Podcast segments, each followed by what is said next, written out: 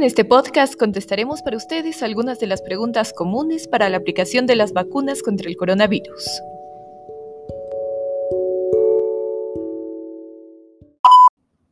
¿Me puedo aplicar la segunda dosis en cualquier punto de inmunización?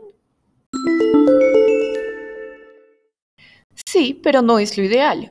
Lo mejor es volver al mismo lugar donde recibiste la primera dosis. Como todo está sistematizado, se puede ir a cualquier punto de vacunación porque los datos están en el sistema, pero no te olvides llevar el certificado de vacunación de la primera dosis y tu cédula de identidad.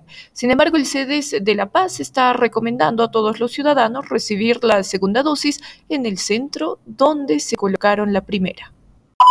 ¿Es cierto que con la segunda dosis se sufren más efectos adversos que con la primera? Sí, en algunos casos se ha visto eso, aunque muy poco. En algunas personas los efectos adversos leves fueron un poco más fuertes, como el dolor en la zona donde se colocó la vacuna o el enrojecimiento de la piel e hinchazón. En algunos casos incluso pueden presentar algo de fiebre. ¿Qué pasa si tengo esas molestias? Muy sencillo, esos efectos adversos se pueden controlar simplemente con ibuprofeno o paracetamol. ¿Es cierto que no debo tocar el agua durante tres días después de la vacunación? no, es completamente falso. Por favor, no lo hagas. Si tienes que bañarte, hazlo con normalidad. Lo único que se recomienda es que no frotes con fuerza el sitio de la inyección para evitar hinchazón, enrojecimiento o dolor.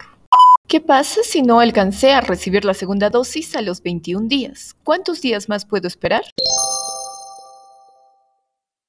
Si no alcanzaste a cumplir con los 21 días, quizás puedes esperar 7 días más, hasta los 28. Esto para los que accedieron a las vacunas Pfizer y Sinopharm.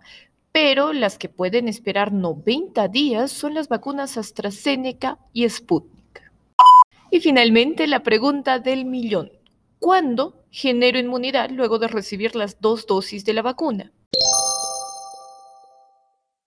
De acuerdo a los estudios preliminares, uno puede gozar de seguridad 15 días después de la aplicación de la primera dosis. La segunda dosis sirve para reforzar la eficacia de la primera, es para que la vacuna sea más duradera en el tiempo, pero no hablemos de inmunidad, porque la vacuna no nos vuelve inmunes, la vacuna simplemente nos da una extra protección en caso de contraer el coronavirus.